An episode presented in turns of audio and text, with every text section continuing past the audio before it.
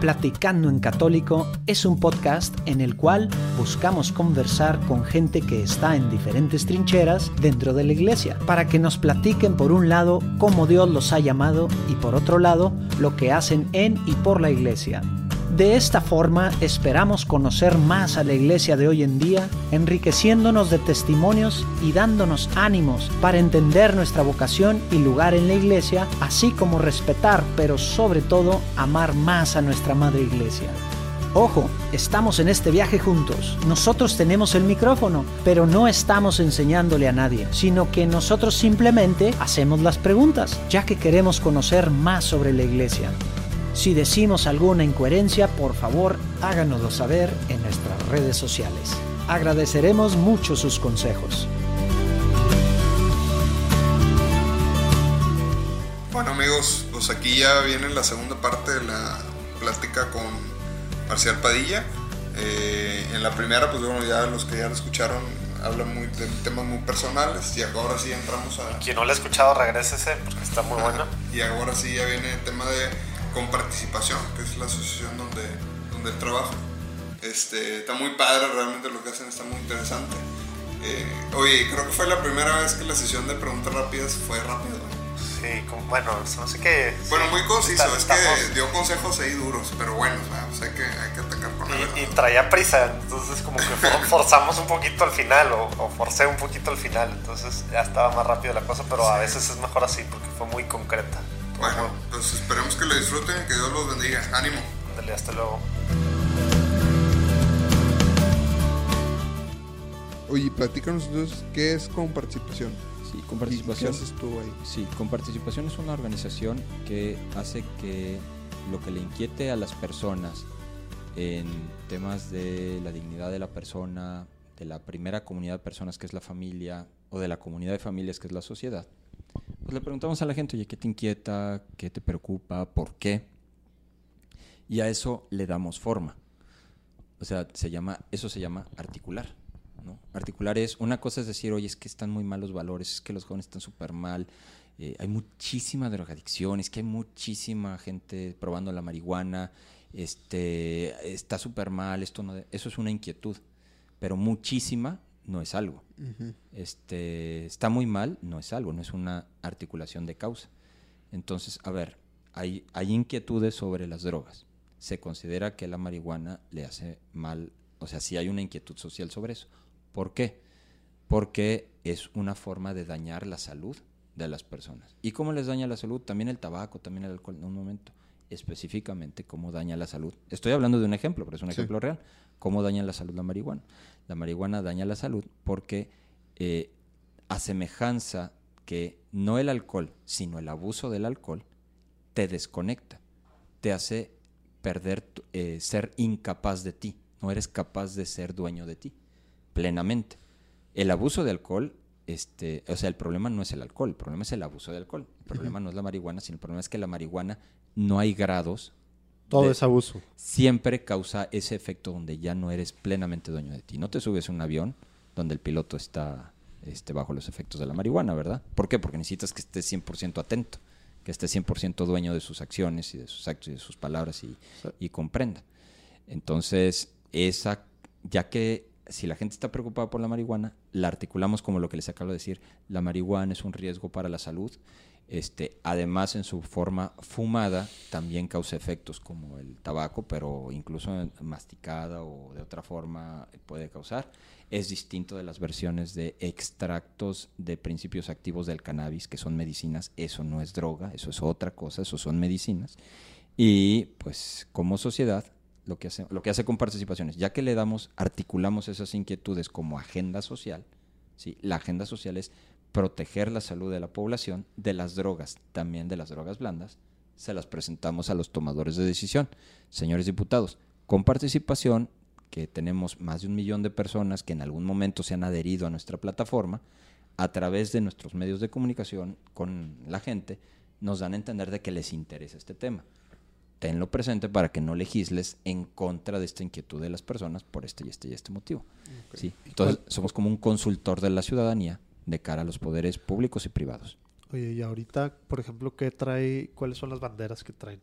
Bueno, siempre tiene que ser dignidad de la persona, familia y el bien de toda la sociedad. Este, un tema muy relevante es el de las drogas, por supuesto. Otro es el del de derecho a la vida. Eh, ahí está, está triste, la verdad, ver que en el caso del aborto, este, ya no se, cada vez más se, existe una actitud casi arrogante de presentar como una indignación de por qué se, por qué se limita ese derecho de la mujer. No, un momento, estamos hablando de quitarle la vida a un ser humano, entonces no, no es o sea, tu trabajo no es atentar contra la mujer, es salvar a una persona. Sí, pero bueno, el trabajo de comparticipación es darle causa a las inquietudes relacionadas con este tema, ¿no? Y de todas las personas que creemos, mira, eh, el punto de partida es que nadie se muera. Porque realmente es el punto de partida. Claro. Podemos hablar de lo que quieras, nada más tomemos que la línea de salida sea que nadie se muera. Y ya de ahí hablamos. Y, y ya con eso llegar a los poderes públicos sobre eso. Y también en medios sociales, etcétera. Ahorita, ¿cómo está el tema? Es por estado, ¿verdad? La parte... ¿El aborto? Sí, o, El aborto es ilegal a nivel federal, porque ah. está en el Código Penal Federal. En la Ciudad de México también es, o sea, de hecho en todo el país, porque es a nivel federal en el Código Penal Federal. Lo que hicieron en la Ciudad de México fue que eh, le cambiaron el nombre a, lo mismo. O sea, haces... Del eh, interrupción del embarazo. Pero lo que haces es exactamente lo mismo. Nada más le llamas distinto. Por ejemplo, en vez de decir voy a tomar un, voy a darle una mordida a mi torta, es voy a deglutir eh, de forma bucal un alimento. Pues estás haciendo lo mismo. es, es, literalmente lo mismo. Entonces dijeron durante las primeras 12 semanas, que aparte de las primeras 12 semanas es algo ambiguo, porque no, el bebé no trae un cronómetro. Este, o sea, no sabes exactamente cuándo empezó, ¿verdad? Y este, en las primeras 12 semanas mm, es legal algo que le cambiaron el nombre. En el resto del país hay causales donde el aborto es delito, nada más que no se castiga. Ya. ¿no? Siga grabando, ¿verdad? Porque si no, yo aquí. Sí, aquí seguimos. Sí, sí, sí. Oye, y, este, y, por ejemplo, en ese tema en específico, ¿cómo estás viendo tú ahorita la situación, como, como está en México, política? Sí. Eh, digo, pues ya no es política, la situación tal cual legal, como está lo necesario con las dos cámaras y eh, para, para que a nivel federal, pues básicamente se abran las puertas. Sí. Pues mira, eh, desde, desde los gobernantes a nivel federal que a nivel estatal, hay personas y grupos en todos los partidos políticos, sea con mucho, mucho interés en legalizarlo, como algunas, ya son individuos, en resistirlo a hacer pero sí hay personas con una convicción tremenda, de que lo van a lograr. Eh, pero no todos, no todos, o sea, no todos. Luego, en la sociedad, eh, la verdad, la inmensa, todavía es mayoría, sí, la mayoría de las personas dicen no es la solución, o sea, es muy evidente que el punto de partida es que le estás quitando la vida a un hijo. Este, nada más vamos a ver no, no que esté bien quitarle la vida a un hijo, sino qué haces cuando sí sucedió que se le quitó la vida a un hijo.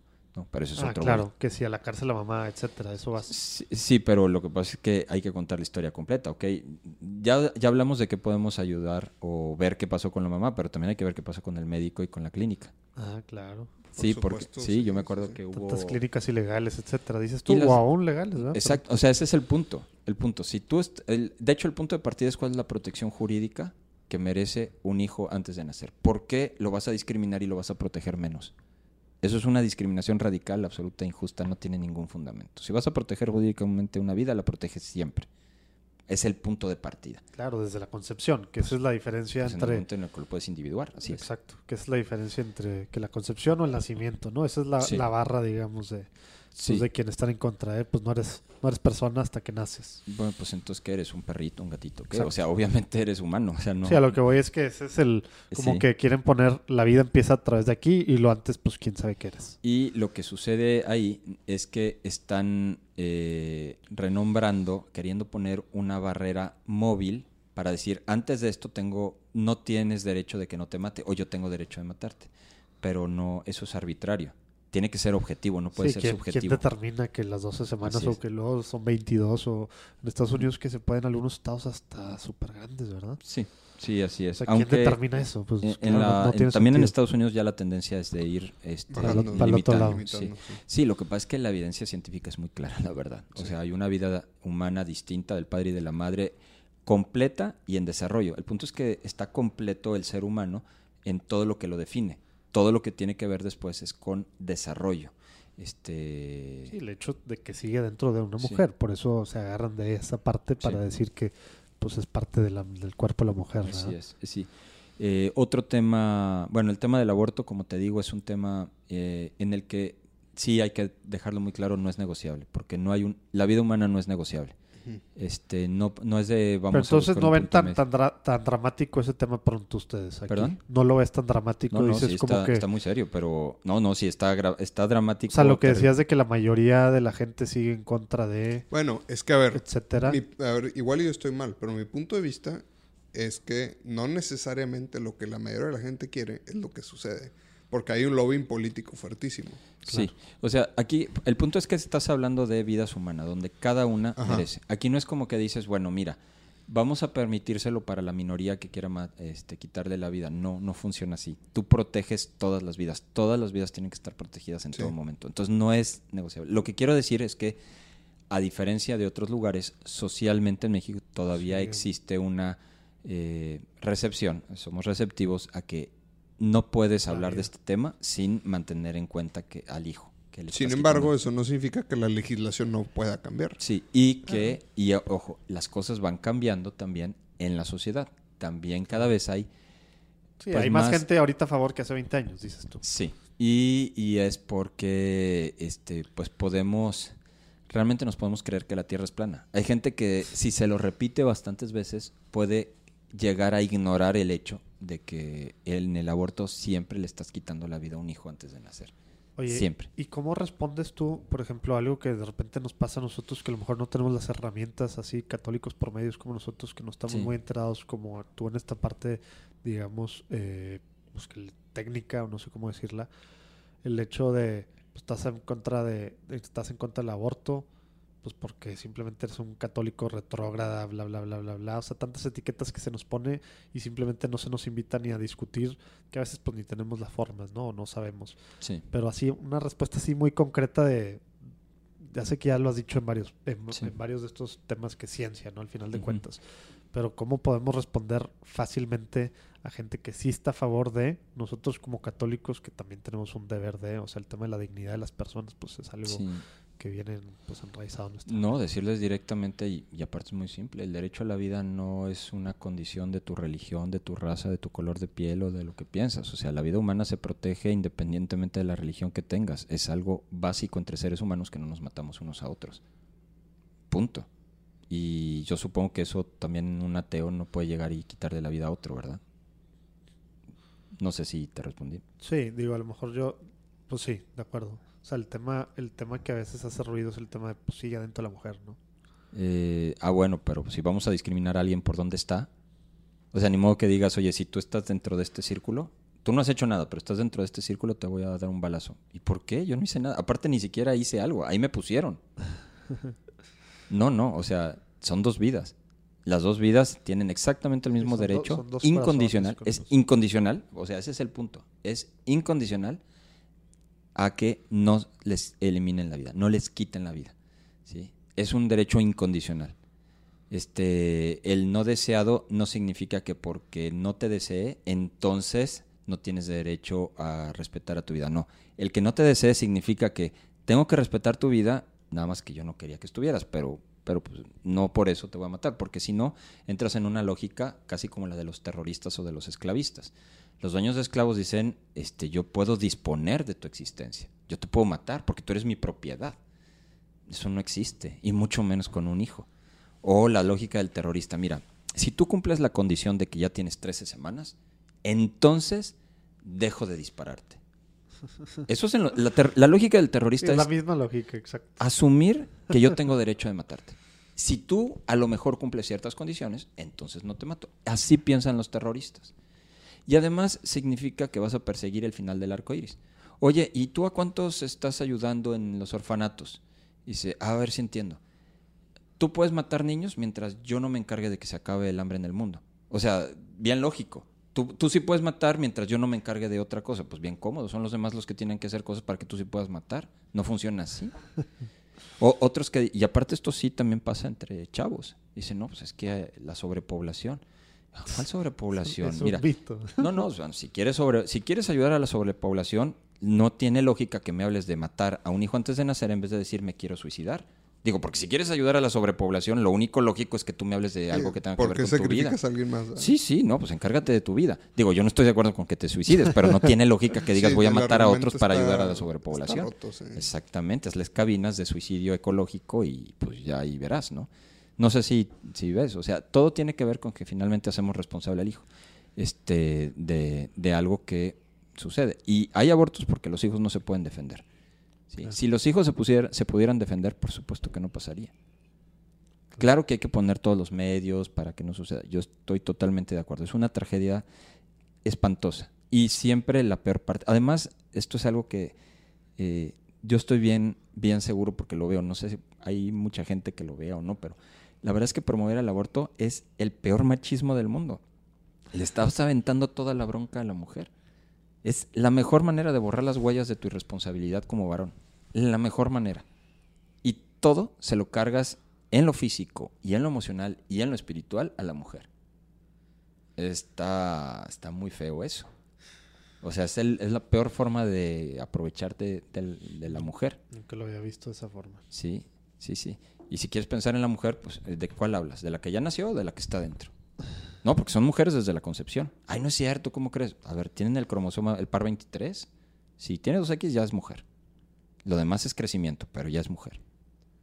¿Es verdad? O sea, claro, o sea desde, desde donde le busques, la evidencia nos dice lo único lógico, razonable, humano, sensato, solidario, cariñoso, etcétera, es ver cómo están bien los dos, la madre y el hijo, salvar las dos vidas. Es la única forma, no hay de otra. Y este, legislativamente y desde ámbitos públicos sí hay un interés muy importante en México y en otros países. Y en la sociedad, al día de hoy, todavía existe bastante de esta sensibilidad.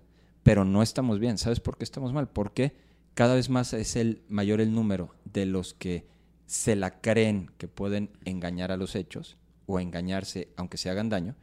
Y cada vez es mayor el número de los que creen que eh, se debe llamar respeto a la cómoda indiferencia. Ese es el cáncer. si tú no hablas a favor de la vida, es cómoda indiferencia. Si tú no quieres abortar, deja que aborten. Ah, pues si tú no quieres matar, deja que mate. No, no, o sea, sin enganche, pero tampoco sin callarnos. No sé si te contesté a esto. Pues sí, quisiera la verdad seguir con muchos de estos temas, pero el tiempo ya nos pasamos un poquito para variar del tiempo. Este, entonces se me hace que vamos a la última, a la última sección rápida. Oye, nada más me gustaría cerrar con una pregunta rápida. Eh, sí.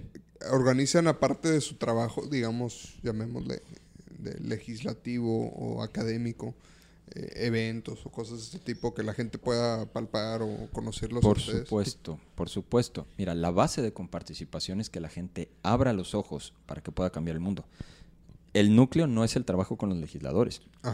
El núcleo es que podamos hablar con la gente.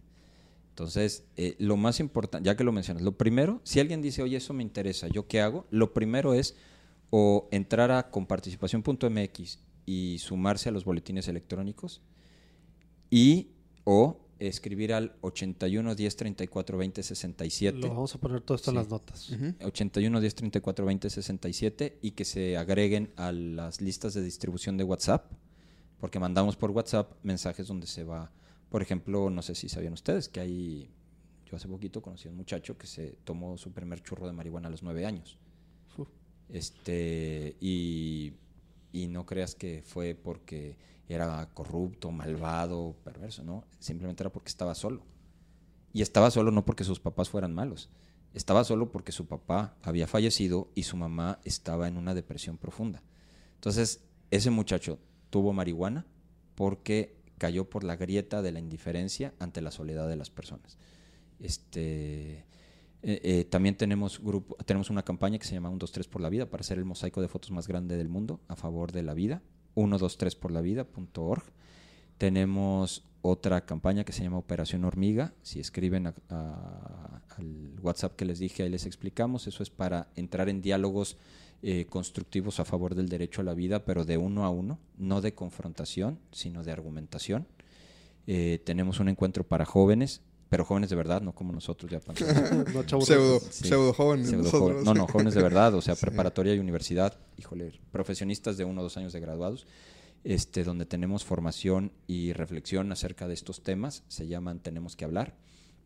Este, y eh, si nos escriben, pues siempre podemos hacer algo más. y todo esto lo puedo yo ver si me meto a la página de ustedes, supongo. Eh, a la página o al Facebook o escribiendo. La página y Todo esto lo vamos a poner en las notas que van a poder En la página de internet con participación.mx, Facebook con participación, Twitter arroba con participa o Instagram con participación. ¿Y su plataforma ahorita es principalmente en México? Eh, sí, con un número importante en Estados Unidos y en Perú y en Colombia. Okay. Sí, eso es, eso es lo que hacemos. Pero ojalá sí mucha gente... pues los invitamos a que eh, quien esté interesado se, se Ustedes informe. Ahorita... ¿Temas de las marchas? Sí. ah, en las marchas... Cambió de tema, ¿no? Comprométenos. Sí, sí. Cambió de tema bien gacho. Ibas a decir, ustedes sí, ahorita... Que ustedes dos ahorita se inscriben a la lista de distribución de WhatsApp. ya los... Estaba sordeando, Lalo. Ya cuento con ellos. Las marchas son una de participación ciudadana donde con participación con muchos otros y como muchos otros las organizamos. No sería correcto decir las organizó con participación. Son muchas organizaciones en pro de la vida. Sí, sí, sí. Pero esto es como en el fútbol. En el fútbol tú ves hacia dónde tiras y hay muchos jugadores en distintas posiciones, ¿verdad? Hay una de las cosas que se hacen son las marchas. Son muy importantes porque generan visibilidad de una inquietud social eh, y eso nos ayuda a que estemos energizados para hacer otras cosas. ¿verdad? Ok, muy padre. Bueno, pues ahí lo van a ver en los show notes, quien esté interesado, y ahí se mencionó. Y pues bueno, ahora sí vamos a cerrar con esta dinámica interesante. La idea es que contestes así eh, a bote pronto, lo que se te ocurra, una oración breve, concreta, eh, en base a la pregunta que se te va a hacer. Muy bien. Este, y bueno, pues veamos. Primero es, ¿qué es ser católico hoy en día? Eh, llevar a plenitud la imagen de Cristo en mi vida. Dale. Oye, Marcial, ¿y qué buen tip práctico pudieras darle a un católico que quiere ser santo pues hoy en día, ¿no? O, lo describiste muy bien hace rato, ¿no? Que quiere pues eh, eh, reflejar a Cristo en su vida, ¿no? Sí, es llevar a plenitud la imagen de Cristo en tu vida porque es el bautismo. pero prácticamente, o sea, eso es ser católico. Yo, yo lo que te pido ahorita es un tip práctico para lograr eso. Sí. El primero, primero, primero es de verdad, no de palabra, la humildad es la condición de Dios. Pero algo fácil. No, no, no va a haber. Estoy jugando. a veces estamos mal acostumbrados, ¿no? Queremos que todo sea súper rápido y que no nos cueste y sin fricción, ¿verdad? Pero por eso, por eso dije lo de fácil. Oye, si, si pudieras decir una cosa que como católicos, como iglesia, deberíamos ser cada uno de nosotros, ¿qué sería en México? Eh, Cristo. Tenemos que ser Cristo para los otros y ver a Cristo en nosotros. Oye, el último libro que pues que nos regalarías, por ejemplo, que hayas leído o eh, ya sea espiritual o no espiritual, que te causó a ti gran impacto y que regalarías a alguien. Son dos. El primero son los Santos Evangelios, los cuatro, con mucho. Y el segundo es Cartas del Diablo a su sobrino. Ah, buenísimo, Screw Type Letters. aparte vamos a poner un link para que vean el, bueno, quien, quien no le gusta leer tanto o quien no puede leer tanto, vamos a poner ahí unos links a, los audiobooks, audiobooks que hay, ah, que hay una versión muy buena de Focus on the Family. Ah, excelente. De ese mismo que aparte está con diferentes personajes, voces. Primero los evangelios, los cuatro evangelios. Muy bien, ponemos los, los dos. Bueno, eh, ¿hay algo que te gustaría agregar? Que nos faltó preguntarte, así que tú digas, me quedé con esto en la lengua. Eh, mm, pues que si que la, eh, este mundo, esta vida es un suspiro, es un paso, nada más es un tiempo que pasamos de cara a la eternidad. Eh, la eternidad es la puerta para el encuentro o el desencuentro para toda la eternidad con Dios o haberlo rechazado por orgullo y por soberbia. Entonces, el único sentido de esta vida es llevar a plenitud la imagen de Cristo en nosotros y que tenga valor de eternidad.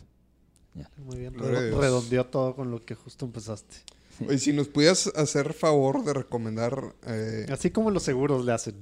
Ah, Recomiéndanos a dos personas que, crees que valdría la pena este, invitar a este espacio y entrevistarlos.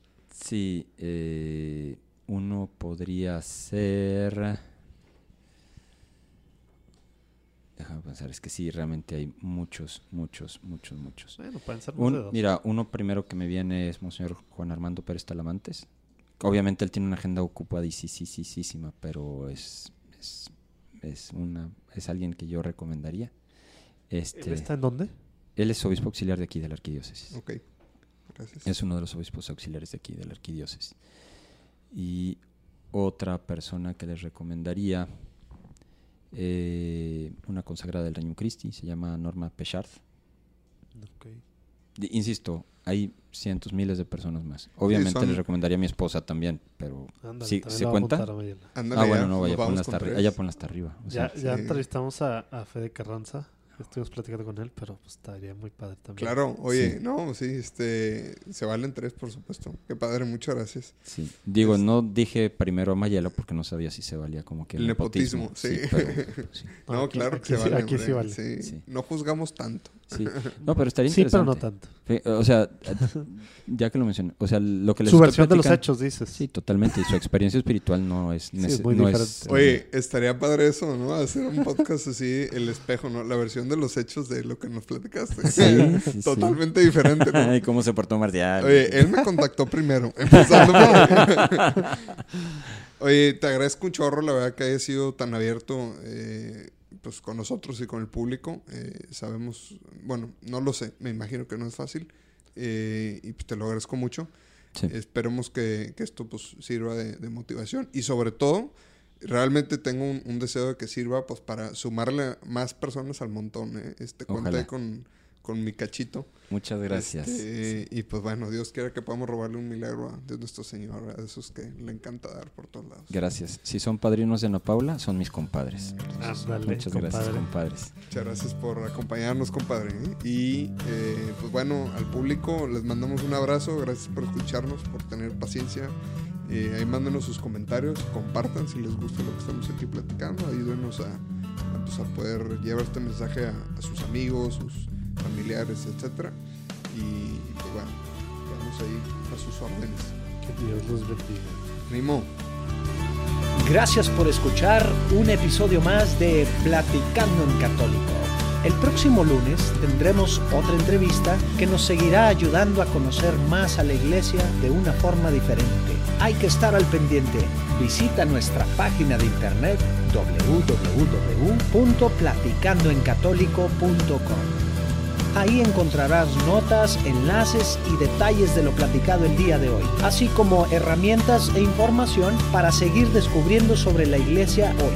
Si te gusta platicando en católico y piensas que le puede hacer bien a la iglesia y a más gente, por favor envía el enlace a tus conocidos. Nos ayudará muchísimo que nos califiques donde quiera que estés escuchando el podcast. De esta forma se volverá más visible para otras personas.